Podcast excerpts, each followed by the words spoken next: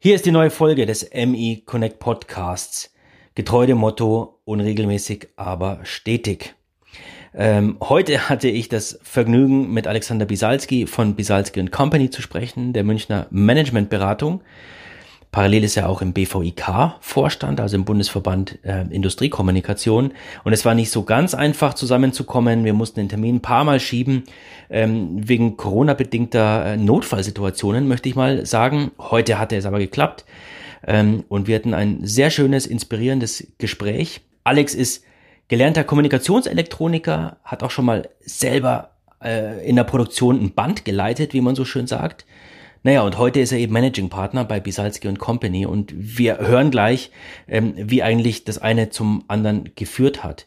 Ähm, wenn ihr Interesse habt äh, an den Themen Kulturwandel in Unternehmen, Change Management, das Wesen von Marken ergründen, begreifbar machen und auch beziffern ähm, und Wertschöpfung durch echte Markensteuerung zu erzielen, dann bleibt dran, genießt das folgende Gespräch. Ich wünsche euch viel Spaß. Bis bald.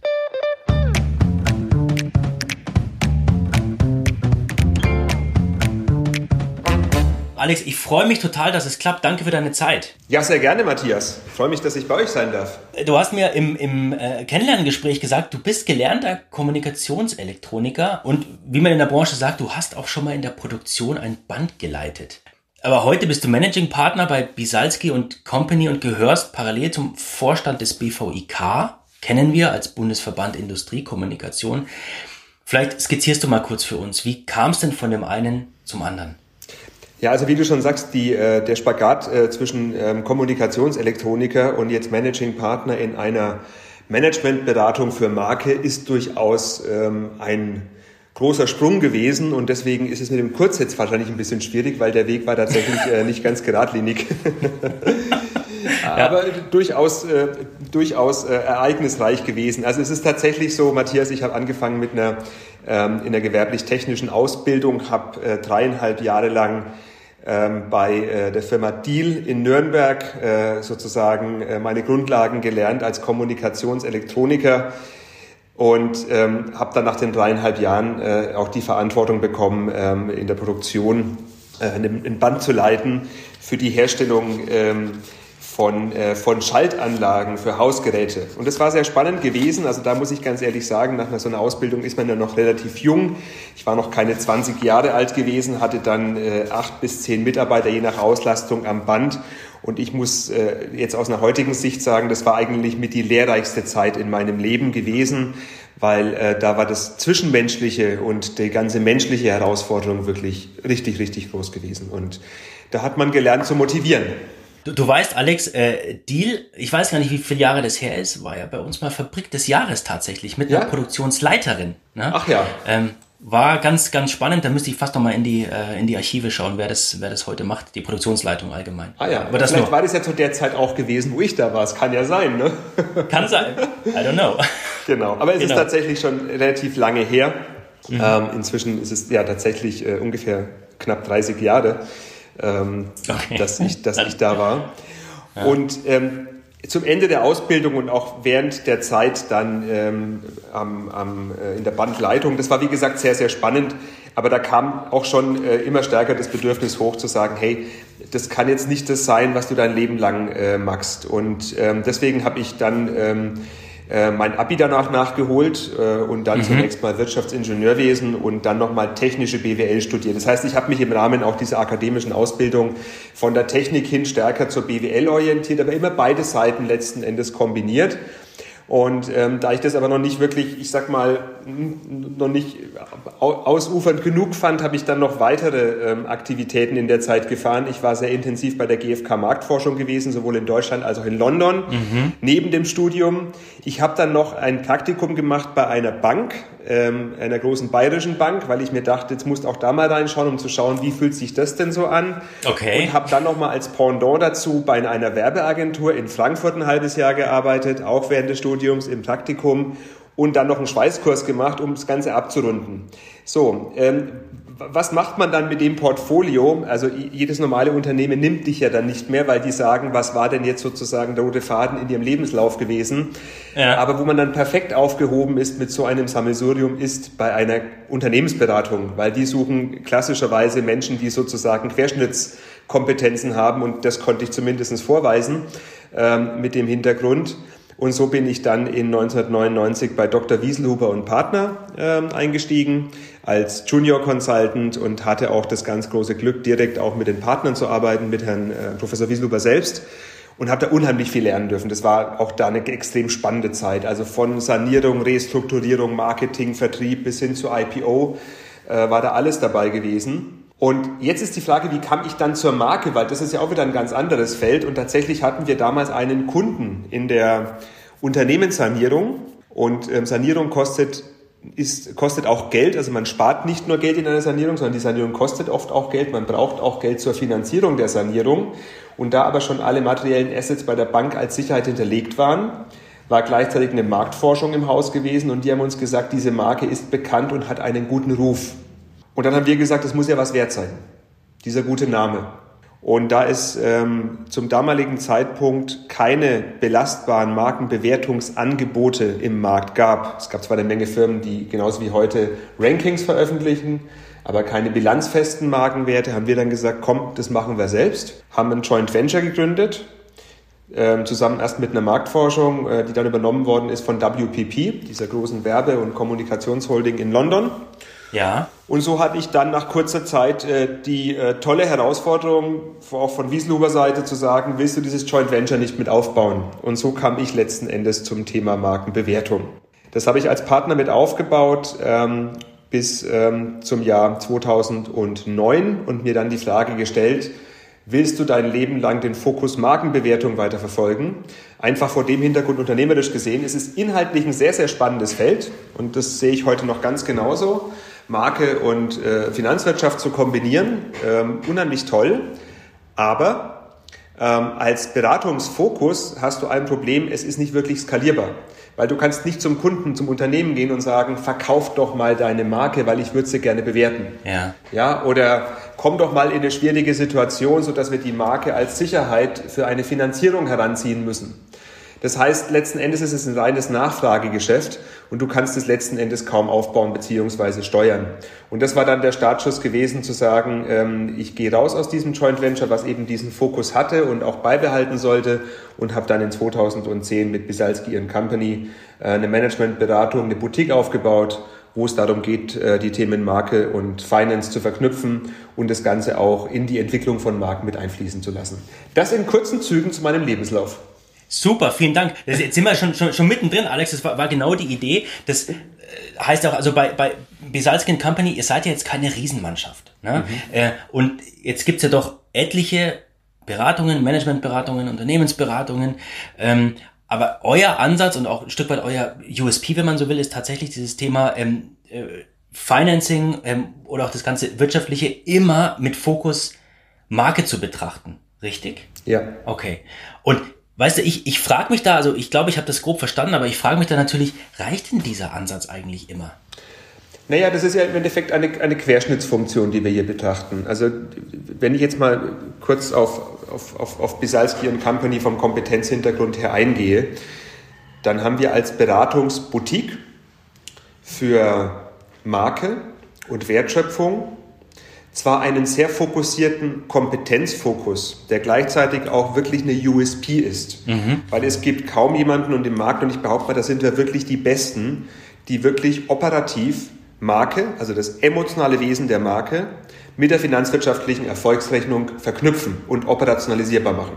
Okay. Also viele sprechen davon, viele weisen irgendwelche Werte aus, aber das wirklich danach umzusetzen und damit den Wert auch zu steigern, also den Markt kenne ich recht gut, auch global, da sage ich mal, da sind wir richtig, richtig gut. Jetzt fließt diese Kompetenz aber in unheimlich viele Gestaltungsfelder ein. Das heißt, wir haben, ich sage es mal immer wieder, das höre ich auch, ihr habt so ein breites Portfolio an Gestaltungsfeldern und ich höre nicht so selten auch von Marktbegleitern, das könnt ihr doch gar nicht alles abdecken. Ihr macht Marktforschung, also Analysen, ihr macht Strategie, ähm, ihr macht Change, ihr macht Digitalisierung, ihr macht Reputation, ähm, bis hin zur Markenwertmessung und dann auch noch äh, Controlling und Steuerung. Wie willst du das denn alles abdecken? Ja, aber in all diesen Gestaltungsfeldern ist genau diese Kompetenzkombination aus Marke und Wertschöpfung äh, ein ganz wichtiger Gestaltungsfaktor, um letzten Endes dort auch besser zu werden. Und so gesehen sind wir auf der einen Seite sehr fokussiert, was die Kompetenz anbelangt, die Kernkompetenz, und auf der anderen Seite extrem breit aufgestellt, was die Gestaltungsfelder anbelangt. Okay, verstehe. Das erhöht natürlich auch dann den, den, den Wirkungskreis und die Themen, wo ihr einfach echt einsteigen könnt. Ähm, einer eurer Kernsätze, ähm, Alex, ich glaube, der, der bringt das ganze Thema nochmal ganz gut auf, nämlich sagt ja von euch, nichts ist wertvoller als ein guter Name. Ja, mhm. und jetzt mal angenommen, ich bin ein Hersteller von Bohrköpfen, habe 180 Mitarbeiter. Ähm, wie komme ich denn da als Unternehmen an einen guten Namen, so wie du es verstehst? Ja, guter Name, so wie ich es wie verstehe, also sprich eine starke Marke zu werden. Lass uns noch einmal ganz kurz den, den Kontext reflektieren. Also du bist ein Unternehmen für Bohrköpfe, könntest auch ein Anbieter von, äh, ich sag mal, äh, großen äh, Druck- oder Pressmaschinen sein, könnte es genauso ein technischer Dienstleister sein. Das ist am Schluss immer das Gleiche letzten Endes. Was wir zunächst mal feststellen ist, dass ähm, der gute Name ähm, einen sehr hohen Wert hat. Im Durchschnitt liegt der Anteil des Markenwertes am Unternehmenswert über alle inzwischen, ich glaube, deutlich mehr als 900 gemessenen Marken, die wir in den letzten äh, zehn Jahren bewertet haben, liegt im Durchschnitt über alle Branchen bei über 40 Prozent. Okay. Ähm, jetzt höre ich ganz kurz oft, ja natürlich, klar, äh, bei Mineralwasser und bei Lebensmitteln kann ich mir das gut vorstellen, aber ich meine ganz bei uns, im Industriegüterbereich, im wirklich Hardcore B2B, kann das ja nicht so hoch sein. Wir haben ungefähr ein Drittel B2B-Marken in diesem bewerteten Markenportfolio. Und im Durchschnitt liegt der Anteil ähm, der Marke am Unternehmenswert im B2B-Bereich bei 35 Prozent. Okay. Das ist richtig viel. Ja. Mit anderen Worten, die Marke ist neben den Patenten wahrscheinlich das wichtigste und wertvollste Asset, was ein Unternehmen hat. Es sind in der Regel nicht die Gebäude, es sind nicht die, die, die, die, die Bricks und äh, der, der Boden sozusagen, sondern es ist tatsächlich, es sind die immateriellen Werte, die Unternehmen wertvoll machen. Und das hat auch zugenommen, dieser Anteil der immateriellen Werte. Das heißt, äh, Know-how und, äh, und, und, und diese immateriellen Kompetenzen sind tatsächlich äh, hochrelevant wenn es darum geht, Wert zu schaffen. Und dann ist es eigentlich völlig unabhängig davon, ob du jetzt einer bist, ob du jetzt ein kleines Unternehmen bist oder ein großes Unternehmen bist. Das ist davon relativ unbenommen.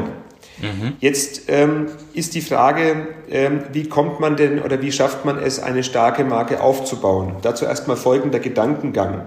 Keine Marke zu sein geht nicht, ist einer unserer Leitsprüche. Sobald du im Markt aktiv bist mit einem Unternehmen und unter einem Namen agierst, nehmen andere das wahr und sagen, den kenne ich und wenn du dann etwas besonders gut machst, dann wird dir Kompetenz im Positiven zugesprochen. Und wenn du etwas nicht so gut machst, dann wird dir eine Kompetenz im Negativen zugesprochen oder eine Eigenschaft.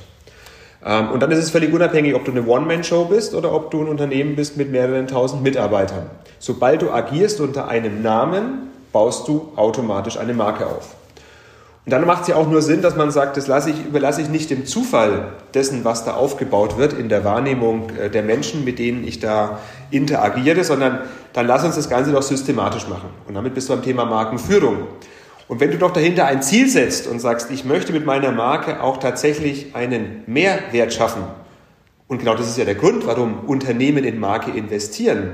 Ganz klassischerweise, wenn ich Unternehmer bin, investiere ich, mache ich hier ganz genauso bei Bisalski Company, ja. investiere ich doch deswegen in meine Marke, um am Schluss zu sagen, hm, ich finde mehr Menschen, die mich kennen, die auch sagen, das möchte ich haben. Also ich möchte ein Mengenpremium oder Präferenz generieren, auf der anderen Seite noch ein Preispremium, wo Leute sagen, Mensch, die sind so kompetent und machen etwas so eigenständig und hervorragend, dass ich auch bereit bin, mehr dafür zu bezahlen, weil die was besser machen als die anderen. Das ist der Hintergrund, also ein Preis- und Mengenpremium zu realisieren und damit sind wir bei der wertorientierten Markenführung. Und nochmal, dieses Grundprinzip gilt wirklich für alle Unternehmensgrößen. Die Art und Weise, wie man das macht, die mag natürlich unterschiedlich sein. Die, die halt im Endeffekt ein großes Budget haben, äh, machen vielleicht andere Aktionen als die, die im regionalen Umfeld äh, vielleicht auch fokussiert unterwegs sind. Aber das Grundprinzip der Markenentwicklung ist immer das gleiche. Also das, das, das Thema Reputation und vor allem auch, ähm, ähm, nennen wir es mal, auch Mundpropaganda über zufriedene Kunden und dergleichen, das äh, ist klar, bringt euch das irgendwo auch in, in die Richtung, dass ihr euren Kunden auch mal rät äh, oder, oder dahin berät, dass sie sich Influencer auch für die sozialen Kanäle oder was beschaffen. Ähm, geht das, geht ihr so weit?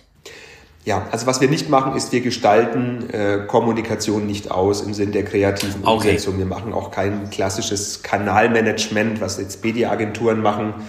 Ähm, aber wir gehen im, im, im kommunikativen Ast auch durchaus ähm, bis zum Kommunikationskonzept. Das heißt, wir entwickeln ähm, starke, überzeugende Botschaften, die nutzenfokussiert sind und wir unterstützen die Kunden auch dabei, letzten Endes die wichtigsten Kanäle auszuwählen und äh, diese Botschaften auch auf die jeweiligen Kanäle zu adaptieren im Konzeptstadium.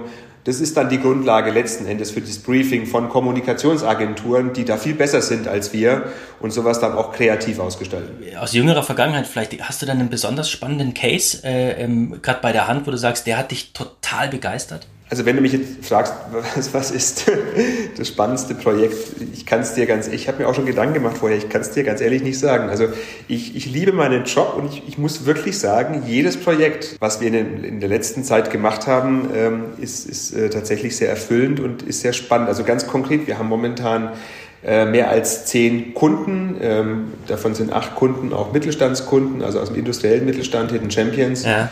wo komplette Change-Programme laufen das ist Bauindustrie, das ist äh, Schwermaschinenbau, das ist äh, Lüftungsanlagen äh, bis hin, ähm, bis hin zu, zu, zu Kaffeeröstmaschinen. Also ist wirklich querbeet. Ähm, wir haben auch zwei Kunden aus dem konsumigen Bereich, aber du siehst schon, also wir haben ganz klaren Schwerpunkt im B2B. Und äh, dann laufen aktuell noch vier Markenbewertungsfälle, unheimlich spannende Themen. Das sind auch zum Teil Nischenthemen, wo wirklich Nischenplayer, äh, die, die, die im Endeffekt sehr klein sind, aber eine extreme Wertschöpfung erzielen, dahinter stecken. Und dann kommen noch ähm, so, so Einzelaufgabenstellungen bei einzelnen Kunden wie Markenarchitekturentscheidungen, Brand-Performance-Analysen, Reputationssteuerung oder jetzt bei der NBW machen wir zum wiederholten Male, steht im Geschäftsbericht der Reputationsindex, ah, okay. äh, der dann ja. auch dann herangezogen wird, die ganze Reputation bei dem Energieversorger zu steuern. Hochrelevant steht im Geschäftsbericht, aber im Finanzteil und wird als Steuerungsgröße herangezogen. Ähm, Matthias, ganz ehrlich, ich muss sagen, es ist alles unheimlich spannend. Cool. Ja, klingt, ja, klingt, klingt ja super, Mensch. Ähm, also ich, ich, vermute einfach mal, dass ihr mit, äh, in Teilen äh, bei euren Kunden äh, auch einfach die gängigen Instrumente anwendet, also hier Markensteuerrat, dass ihr über Mission, Vision, Purpose redet. Ähm, was heißt denn das für, für, für eure Company? Wie sieht denn der Purpose jetzt bei ähm, oder für Bisalski Company aus? Habt ihr das formuliert? Ja, das ist tatsächlich formuliert. Also den, den Purpose, ähm, den hatte ich tatsächlich schon bevor ich ähm, Bisalski und Company am 4. Januar 2010 ins äh, Register habe eintragen lassen. Ich habe mir dann in den Wochen vorher schon viele Gedanken auch gemacht. Ähm, was ist denn der Antrieb? Damals gab es diesen Begriff Purpose in der Form eigentlich noch gar nicht. Mhm. Den gibt es ja auch erst seit ein paar Jahren. Aber ähm, wir haben immer schon ähm, viel Wert auf das Thema Mission gelegt und immer eigentlich auch schon äh, Missionen von Anfang an sehr sinnstiftend formuliert. Also wir haben damals äh, für BMW das Thema Freude am Fahren übersetzt.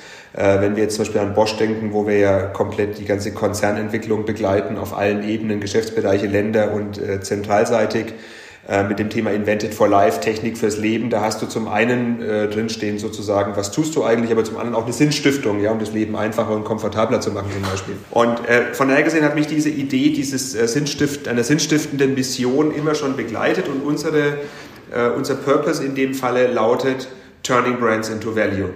Und das kombiniert genau dieses Thema. Also wir äh, kombinieren dieses emotionale Wesen der Marke mit der finanzwirtschaftlichen Erfolgsrechnung und machen das Ganze auch tatsächlich handhabbar und umsetzbar. Das klingt so niedlich, das emotionale Wesen der Marke. Das ist echt, ja, habe ich so noch nicht gehört. Ja gut, du musst ja auch Technikern das Thema Marke auch näher bringen. Schau mal, wir, wir, haben, wir haben mit so vielen unterschiedlichen Zielgruppen zu tun. Also ich, mein Beispiel. Ähm, ich, ich stehe morgens auf, habe ein erstes Gespräch mit einem Unternehmer, wo es darum geht, äh, irgendwo ein, äh, ich sag mal, eine strategische Ausrichtung, Geschäftsmodellentwicklung als Grundlage für ein Markenentwicklungsprogramm zu besprechen mhm. oder auch auszugestalten. Danach geht es zu einem Marketingverantwortlichen, wo wir gerade über Brand Ambassador Programme sprechen oder Kommunikationskonzepte. Mittags treffe ich mich mit einem Bankvertreter, weil wir gerade eine Markenbewertung laufen haben ähm, äh, der sagt, äh, wie sieht's denn aus mit dem Thema Marke als Sicherheit und das Ganze rein finanzwirtschaftlich betrachtet. Danach treffe ich noch im Endeffekt den Steuerberater oder Rechtsanwalt, der mir sagt, naja gut, wir müssen die ganzen rechtlichen Aspekte auch mit einfließen lassen, weil das Thema Rechtsschutz ist ja die Grundlage dafür, überhaupt einen, einen Wert festzustellen. Und am Nachmittag treffe ich dann äh, den Geschäftsführer von der Agentur, äh, weil es um ein Briefing geht, um zu sagen, wie können wir denn das Thema Marke im Social Media emotionalisieren. Ganz schöner Strauß. Ja. ja. Und wenn es dann nochmal richtig gut läuft, dann gibt's äh, am, am Abend äh, zum Abschluss vielleicht nochmal irgendwie eine kurze Insprache, Rücksprache im Team äh, mit unserem Trainer und Coach, der sagt, pass mal auf, wir haben morgen, äh, morgen den ganzen Tag noch ähm, Kontaktpunkt-Trainings. Wie kriegen wir denn die Leute am Morgen um acht richtig gut aktiviert? Mhm. So, das heißt, du musst dich in dem Job ständig auf äh, neue, ähm, ich sag mal, natürlich Persönlichkeiten immer, aber auch komplett neue Kompetenzumfelder einstellen. Mhm um andere, es geht um andere Wordings, um Themen, die man komplett unterschiedlich bespricht, unterschiedliche Kontexte. Und sind wir ganz ehrlich, äh, der klassische Finanzvertreter hat halt mal eine andere Persönlichkeit als der kreative Agenturinhaber. Mhm. Ähm, und äh, das heißt, du hast im Endeffekt äh, die Situation, dass du dich ständig auf unterschiedlichste Situationen, Menschen und Hintergründe einstellen musst aber letzten Endes ohne dabei sich selbst aufzugeben. Ja. Und ähm, ich sage ganz ehrlich, das macht unheimlich viel Spaß. Ist, glaube ich, aber auch sehr fordernd. Vielleicht, Alex, können wir mal den, den Blick von, von außen auf die Kunden ein Stück weit nach innen wenden, in die Company rein. Ich finde, wir sollten das Thema jetzt mal ganz kurz streifen. Wie, wie hat euch denn das, das Thema Corona ähm, mit flexiblem Arbeiten, respektive Homeoffice, Remote und dergleichen ähm, erreicht. Klappt es für euch? Könnt ihr normal arbeiten, normales Pensum, normale Kommunikation oder ist es mit Einschränkungen verbunden? Also natürlich ist Corona für uns alle mit Einschränkungen verbunden. Also wir sind jetzt seit ähm, etwa 10, 10, 11 Monaten, ich kann mich noch gut erinnern, das war ähm, Ende März gewesen, ähm, in, ähm, wie sagt man so schön, im neuen Normal.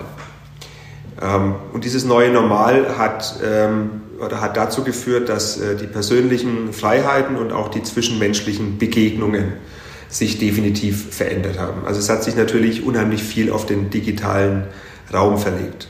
Wir selbst haben rein von der Arbeitsweise her ähm, damit überhaupt kein Problem gehabt, weil unsere Arbeit vorher schon hochflexibel war. Also wir arbeiten schon seit äh, deutlich der Zeit vor Corona ähm, in der Cloud. Ähm, wir arbeiten schon seit äh, auch der Zeit vorher mit Teams und irgendwelchen ähm, mit irgendwelchen Videochat-Funktionen und ähnlichem. Die Leute arbeiten bei uns, wie gesagt, äh, von verschiedenen Orten aus am gleichen Programm.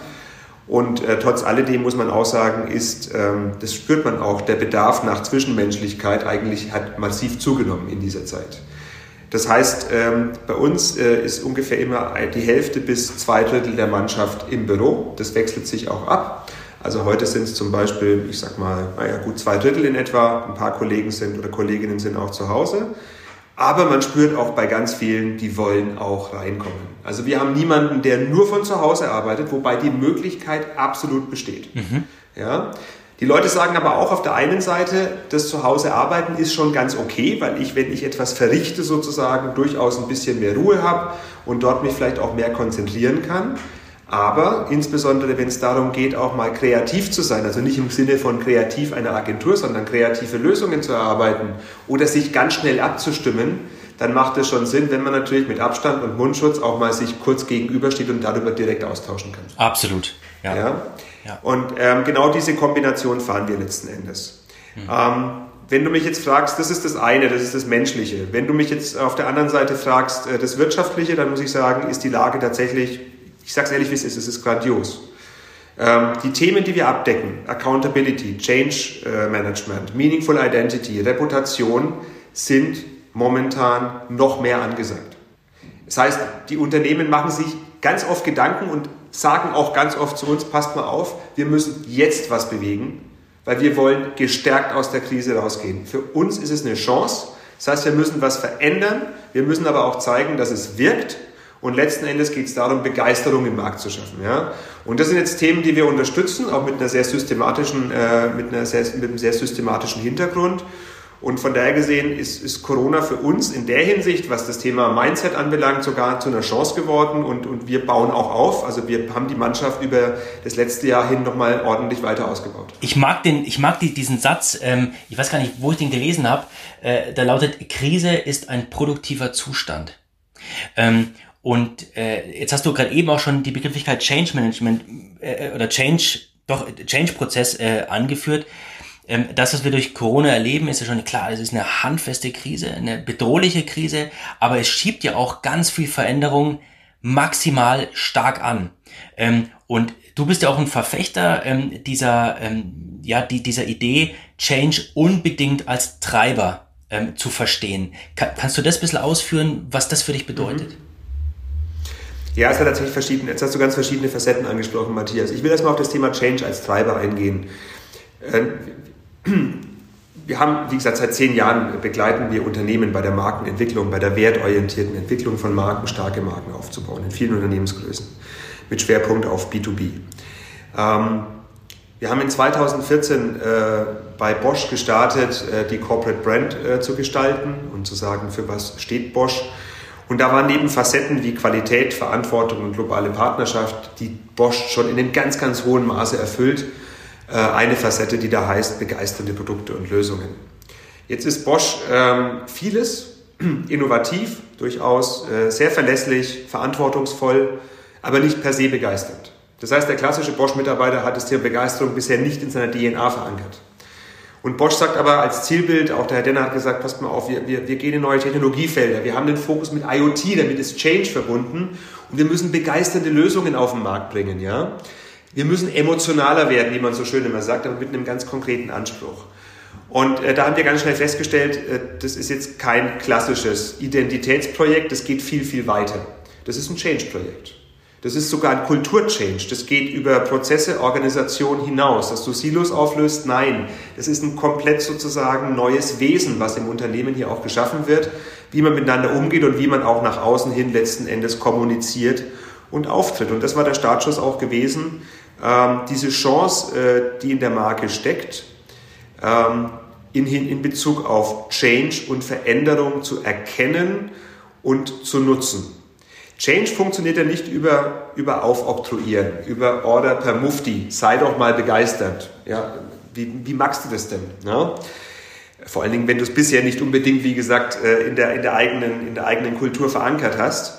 Das heißt, du musst ein Zielbild definieren, einen wünschenswerten Zustand. Und die Marke ist doch in ihrer Identität an sich ein wünschenswerter Zustand. Also eine Markenpositionierung, ein Leitbild drückt dir etwas aus, zu sagen, pass mal auf, und das streben wir an. So wollen wir wahrgenommen werden, so wollen wir interagieren, so wollen wir gemeinsam kommunizieren, äh, handeln und so weiter. Und so ein Zielzustand ist doch eine perfekte Motivation, um zu sagen, Leute, wir schieben euch nicht dahin, sondern wir arbeiten uns gemeinsam auf dieses Zielbild sozusagen zu und folgen diesem Zielbild. Das heißt, Marke ist nichts anderes als intrinsische Motivation. Und was du dahinter legen musst, ist nur ein Prozess.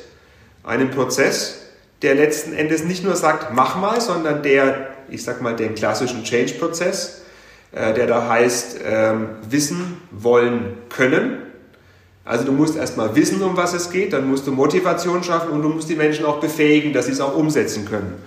Und wenn du das dahinter legst und, und äh, verknüpfst mit diesem, äh, mit diesem motivierenden Zielbild, was die Marke ja letzten Endes verinnerlicht, hat man ein wunderbares Change-Tool. Und das ist, wie gesagt, eine sehr, sehr breite Basis letzten Endes, um ähm, da eine starke Motivation im Unternehmen auszulösen. Und ich kann es jetzt für den Bosch sagen, da machen wir seit 2014 und äh, Bosch ist jetzt nun wirklich kein triviales Gebilde, sondern ich glaube, es gibt kaum Unternehmen, was so viele verschiedene Kompetenzfelder, Geschäftsfelder, Länderorganisationen und so weiter hat. Und wir sehen dort, äh, schafft die Marke eine unheimlich starke Zugkraft. Und wir haben halt nur eine einzige Marke. Egal wer, ob im Automotive, äh, ob im IoT-Bereich oder bei Hausgeräten, alle arbeiten mit Bosch. Also brauchen wir ein gemeinsames Verständnis im Sinne eines Zielbildes was wir dann natürlich für jeden Bereich adaptieren müssen. Und das gilt für den kleinen Mittelständler oder großen Mittelständler ganz genauso. Das Prinzip dahinter ist das gleiche. Ist denn das, das Thema Kulturwandel ähm, dann auch irgendwie mit einem Zeithorizont versehen ähm, oder ist es eher nee, Work in Progress ne? und es ist ein Prozess, den wir monitoren, aber da hängt jetzt nicht irgendwie so ein finales Datum hinten dran, wann wir dieses Zielbild erreicht haben? Oder wie arbeitet ihr da? Also, zunächst mal, ähm, dieses Zielbild passt sich natürlich im Laufe der Zeit an. Ähm, mhm. Die Change-Prozesse, die wir begleiten, ähm, sind äh, natürlich unterteilt in Jahresabschnitte, dass du sagst, du, will, du willst bis zum Jahr, sowieso bis zum Jahresende in der Verrichtung so und so viele Mitarbeiter erreicht haben, bei so und so vielen Leuten auch ein Stück weit schon mal was ausgelöst haben, Motivation erzeugt haben. Mhm. Und wir haben auch Ziele bis hin zu finanzwirtschaftlichen Zielen, wo wir sagen, wir wollen bis da und dahin eben diese Reputation oder diese Wahrnehmung im Markt erreicht haben und auf dieser Basis auch eine Kauf- und Preisbereitschaft dahingehend entwickelt haben. Aber das ist ja im Endeffekt ein rollierendes äh, Zielsystem. Das heißt, es baut sich ja immer weiter auf. Das ist genauso wie wenn du sagst mal ganz platt im Vertrieb, äh, wir streben, wir haben heute 100 Millionen Umsatz, wir streben 120 Millionen in drei Jahren an. Dann wirst du wahrscheinlich in drei Jahren im Endeffekt ein neues Ziel haben und genauso entwickelt sich dieses äh, System letzten Endes auch weiter. Also wir haben hier wirklich ein, ein, ein dynamisches oder agiles Steuerungssystem dahinter stehen. Ähm, wahrscheinlich auch OKRs wahrscheinlich, ne?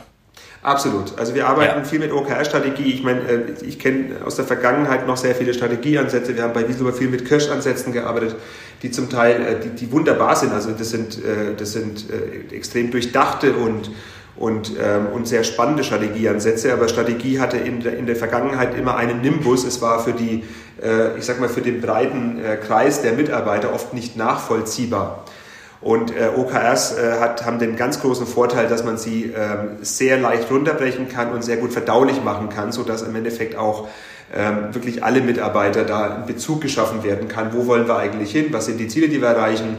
Und damit verbunden auch ganz konkrete Initiativen und, und Handlungen im Unternehmen, um zu sagen, hey Leute, das machen wir deswegen, um letzten Endes dieses, dieses Ziel zu erreichen. Mhm. Lass uns über Marketing sprechen, Alex. Ähm Erstmal danke für die, für die Ausführungen. Super interessant, äh, super äh, inspirierend auch tatsächlich. Ähm, jetzt äh, arbeitest du teilweise mit deiner, mit deiner Mannschaft im Marketing und, und, und fürs Marketing. Bei uns als Medienhaus ist es äh, ganz, ganz stark ausgeprägt, dass wir in dem Umfeld arbeiten. Ähm, und das Marketing, das B2B-Marketing insbesondere hat sich ja schon drastisch gewandelt, ja. Nicht nur im Jahr 2020, sondern es hat sich davor ja auch schon gezeigt. Was glaubst du denn? Was wird denn im Marketing the next big thing? Lässt sich da was absehen? Also es äh, gibt natürlich unheimlich gerade viele Trends, die wir diskutieren. Also wir diskutieren auch gerade im BVIK momentan ja viel über Trends und was wird äh, the next big thing. Von daher gesehen, da könnten wir jetzt wahrscheinlich die nächste Stunde drüber sprechen. Ich möchte mal zwei, zwei Themen nennen, um ein bisschen zu fokussiert zu sein, wo ich glaube, dass die eine extrem hohe Relevanz haben für den Erfolg von insbesondere Industrie- oder B2B-Unternehmen in der Zukunft. Ähm, das eine ist das Thema, dass mediale Kommunikation persönlicher werden muss. Wenn du mich fragst, was beschäftigt gerade unsere Kunden, dann hören wir ganz oft, wir waren seit 10, 11 Jahren nicht, seit 10, 11 Monaten nicht mehr beim Kunden vor Ort gewesen. Wir sprechen fast nur noch Telefon, Videokonferenz, mhm. vielleicht mal irgendwo einen digitalen Workshop. Und die Leute sagen uns ganz oft, ich hatte jetzt heute sieben oder acht Konferenzen.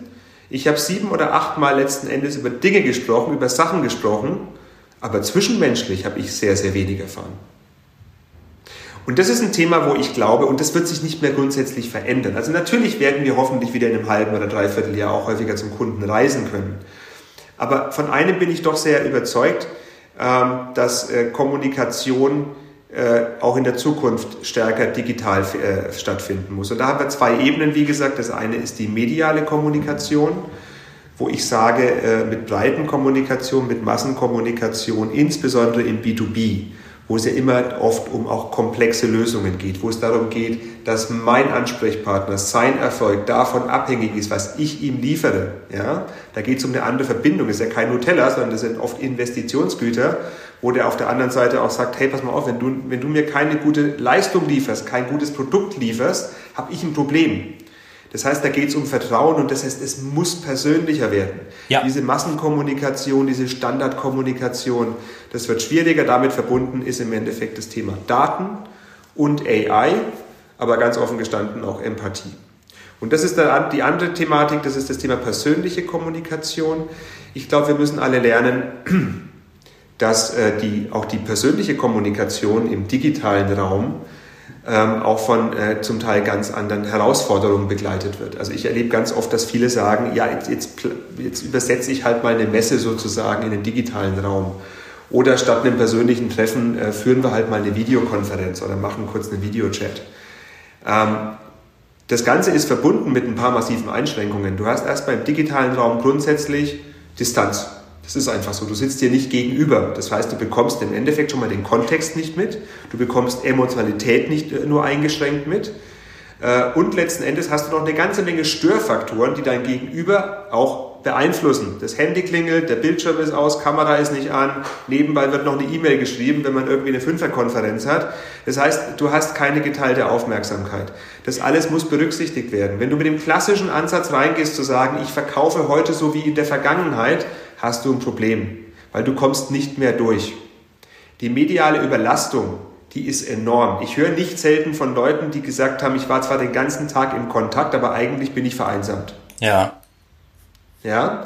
Das heißt, wir brauchen diesen menschlichen Faktor. Das heißt nichts anderes. Man muss wirklich, man muss, man muss aufmerksamkeitsstark, man muss to the point kommunizieren. Aber bitteschön, Leute, lasst den Smalltalk nicht außen vor. Der ist extrem wichtig. Ja. Und äh, genau diese Kombination, äh, wie kann ich auch im digitalen Raum fokussiert, aber gleichzeitig auch emotional ähm, letzten Endes äh, Beziehungen aufrechterhalten und vertiefen, das ist die ganz große Herausforderung. Das, das wird ja auch noch eine ganz spannende Entwicklung für, äh, also für mit die größten Partner, die wir haben in unserem Bereich, nämlich Messegesellschaften. Ja, auf der einen Seite gibt es schon viele, die, genau, die würden jetzt auf jeden Fall zustimmen und, und würden sagen, ähm, das wird sich nie mehr so ganz erholen. Es wird nach wie vor sehr, sehr viel virtuell und digital ablaufen. Auf der anderen Seite aber dieser Wunsch, wieder persönlicher ähm, arbeiten zu können und in Kontakt zu treten. Gerade im B2B-Umfeld, also die, die, äh, die Wichtigkeit von, von Messen und auch wirklich von Austauschplattformen Aug in Aug, das war ja schon immer extrem wichtig ne, und fehlt aktuell komplett. Das fehlt aktuell komplett, Matthias, da stimme ich dir zu, aber ich habe dazu auch eine Meinung, beziehungsweise man unterhält sich ja mit ganz vielen äh, Marktteilnehmern beziehungsweise Kunden ähm, im B2B-Umfeld und ähm, da hört man schon raus, die, die Leuchtturmmessen, die Leuchtturmveranstaltungen, da bin ich mir ganz sicher, das hörst du auch vom Bedürfnis her, die wird es weiterhin geben. Ich glaube nicht, äh, dass äh, diese Leuchtturmveranstaltungen, diese Austauschplattformen im persönlichen Kontext, dass die nicht wiederkommen. Da bin ich mir ganz, ganz sicher. Aber ganz viel von der alltäglichen Kommunikation, so dieses Thema, ja, du fährst mal alle sechs, acht Wochen beim Kunden vorbei und schaust mal, wie es geht. Ich glaube, davon wird viel, viel mehr im digitalen Raum letzten Endes stattfinden. Und ähm, ich denke mal, dass das wahrscheinlich das neue Normal sein wird. Das heißt, wir haben immer wieder äh, wirklich ganz relevante äh, Plattformen, ganz relevante Gespräche, auch weiterhin im persönlichen Kontakt und das halte ich auch nur für sinnvoll. Und auf der anderen Seite viel, was das Thema so Regelkommunikation anbelangt, alltägliche Kommunikation wahrscheinlich sogar verstärkt im digitalen Raum. Lass uns gern auf den BVIK schauen, Alex. Ähm, Bundesverband Industriekommunikation kenne ich jetzt schon länger. Wir sind ja auch Mitglied in dem, in dem Verband. Äh, welche Aufgaben erwarten denn dich da oder euch beim BVIK im Moment und vor allem, wie blickst du auf die Rolle des Verbands in den kommenden Jahren? Ähm, zunächst mal kurz vom, ich bin jetzt mal egoistisch und fange von meiner Person aus an. Ich bin ja tatsächlich noch nicht so lange im Vorstand ähm, des BVIK. Ich bin äh, letztes Jahr im ähm, ja. Dezember in den Vorstand gewählt worden und ähm, total happy, ähm, dort agieren zu dürfen. Ich habe immer schon gesagt, ich habe so viele, immer wieder auch mal schon auch eine Chance gehabt, auch bei anderen Verbänden oder Vereinigungen aktiv zu sein.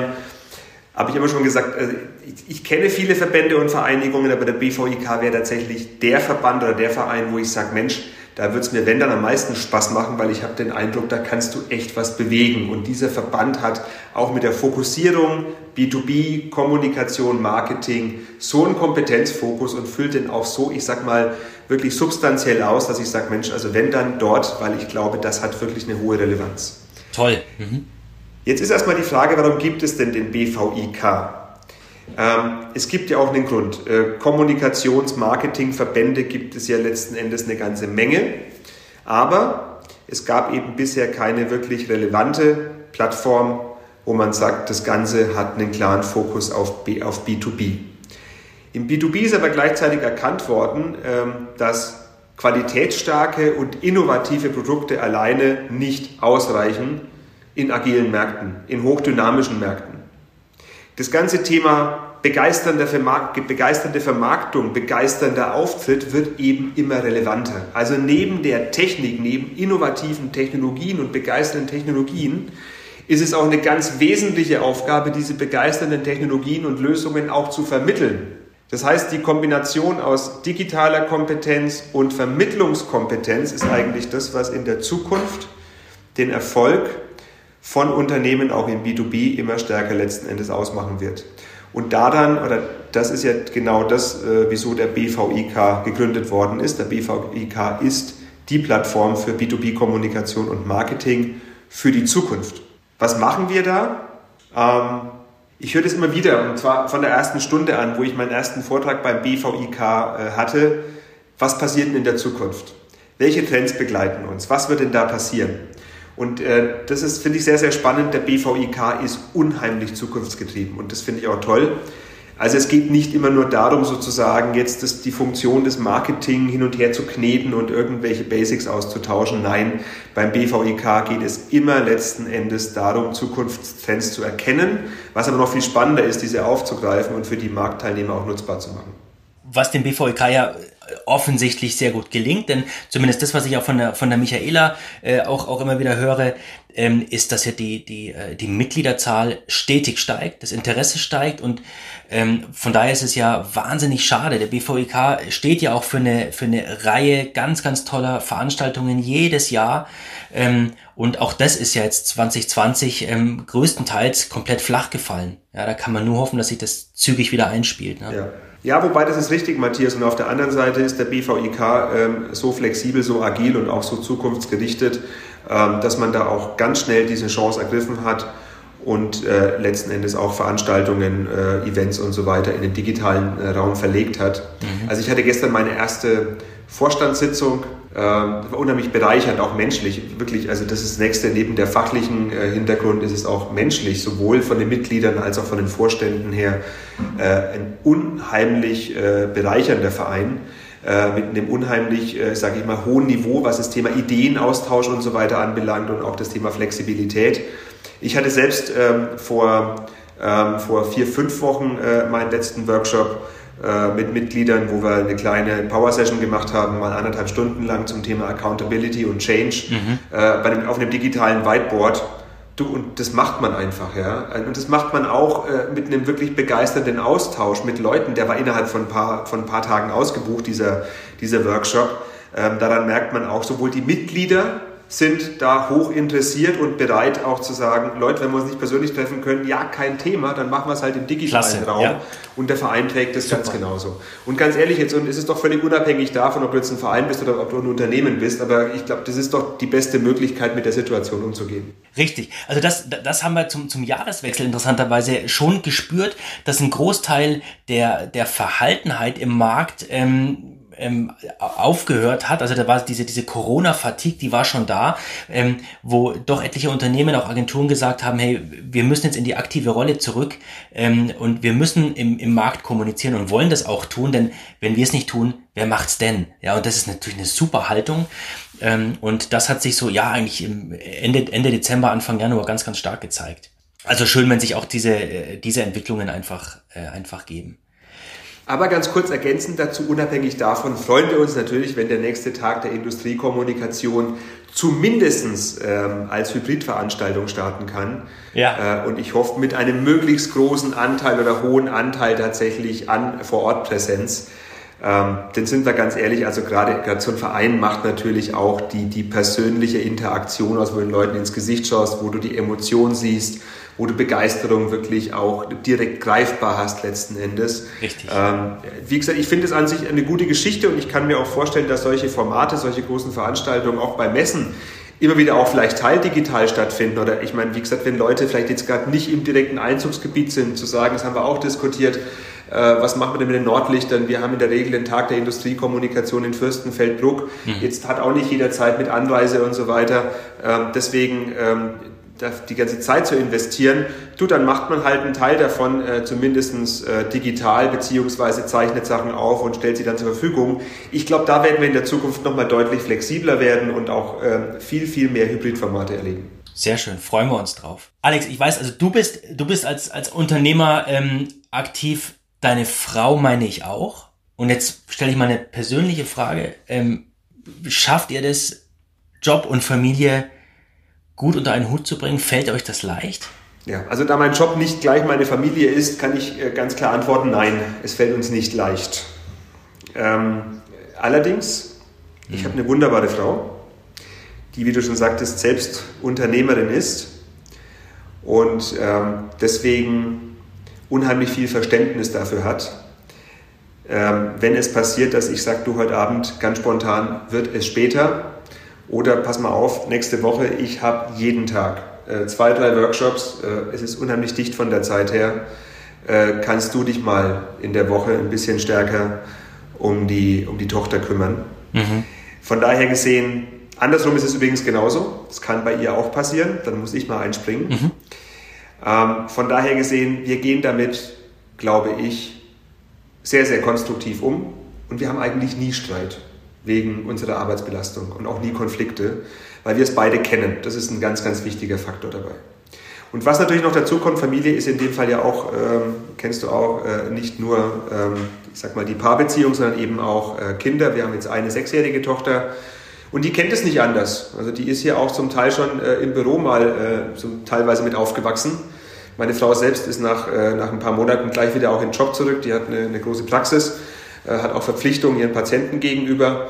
Ähm, von daher gesehen, unsere Tochter kennt es nicht anders, die war immer schon dabei gewesen und die geht da ganz sportlich mit. Von daher gesehen, genau, es ist, es ist nicht leicht, ähm, aber ich kann, ich kann selbst behaupten, es gelingt uns, glaube ich, ganz gut. Ich danke dir jetzt schon mal ähm, für die ganz, ganz vielen Insights, äh, für deine, deine inspirierenden äh, Beiträge. Ganz, ganz herzlichen Dank dafür.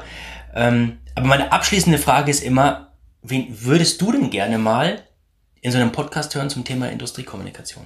Ich würde tatsächlich in dem Fall einen, äh, einen Teilnehmerkreis, in dem Fall sogar äh, mir wünschen, der gar nicht den allein kommunikativen Fokus hat, aber was ich mir sehr, sehr unterhaltsam vorstellen könnte. Ähm, ich würde gern äh, aus unserem Kundenkreis äh, den äh, Martin Herrnknecht hören wollen, gemeinsam mit Elon Musk, die zum Thema Tunnelbohrtechniken und Tunnelbohrmaschinen der Zukunft diskutieren. Ich glaube, das hätte einen massiven Unterhaltungscharakter. Hervorragend. Sehr gut. Also, wir machen uns auf jeden Fall dran. und ja. den Herrn Herrenknecht habe ich ja auch schon persönlich erleben dürfen auf dem Maschinenbaugipfel in, in Berlin. Super. Äh, und äh, gerne, da machen wir uns dran mit einem Augenzwinkern. Hat Spaß gemacht. Ganz, ganz herzlichen Dank, Alex. Ähm, Danke an dich. Für, den, äh, für das tolle Gespräch und ähm, ich wünsche alles Gute. Bis ganz bald. Ja, bleib zuversichtlich und gesund und ähm, alles, alles Gute auch für dich. Danke.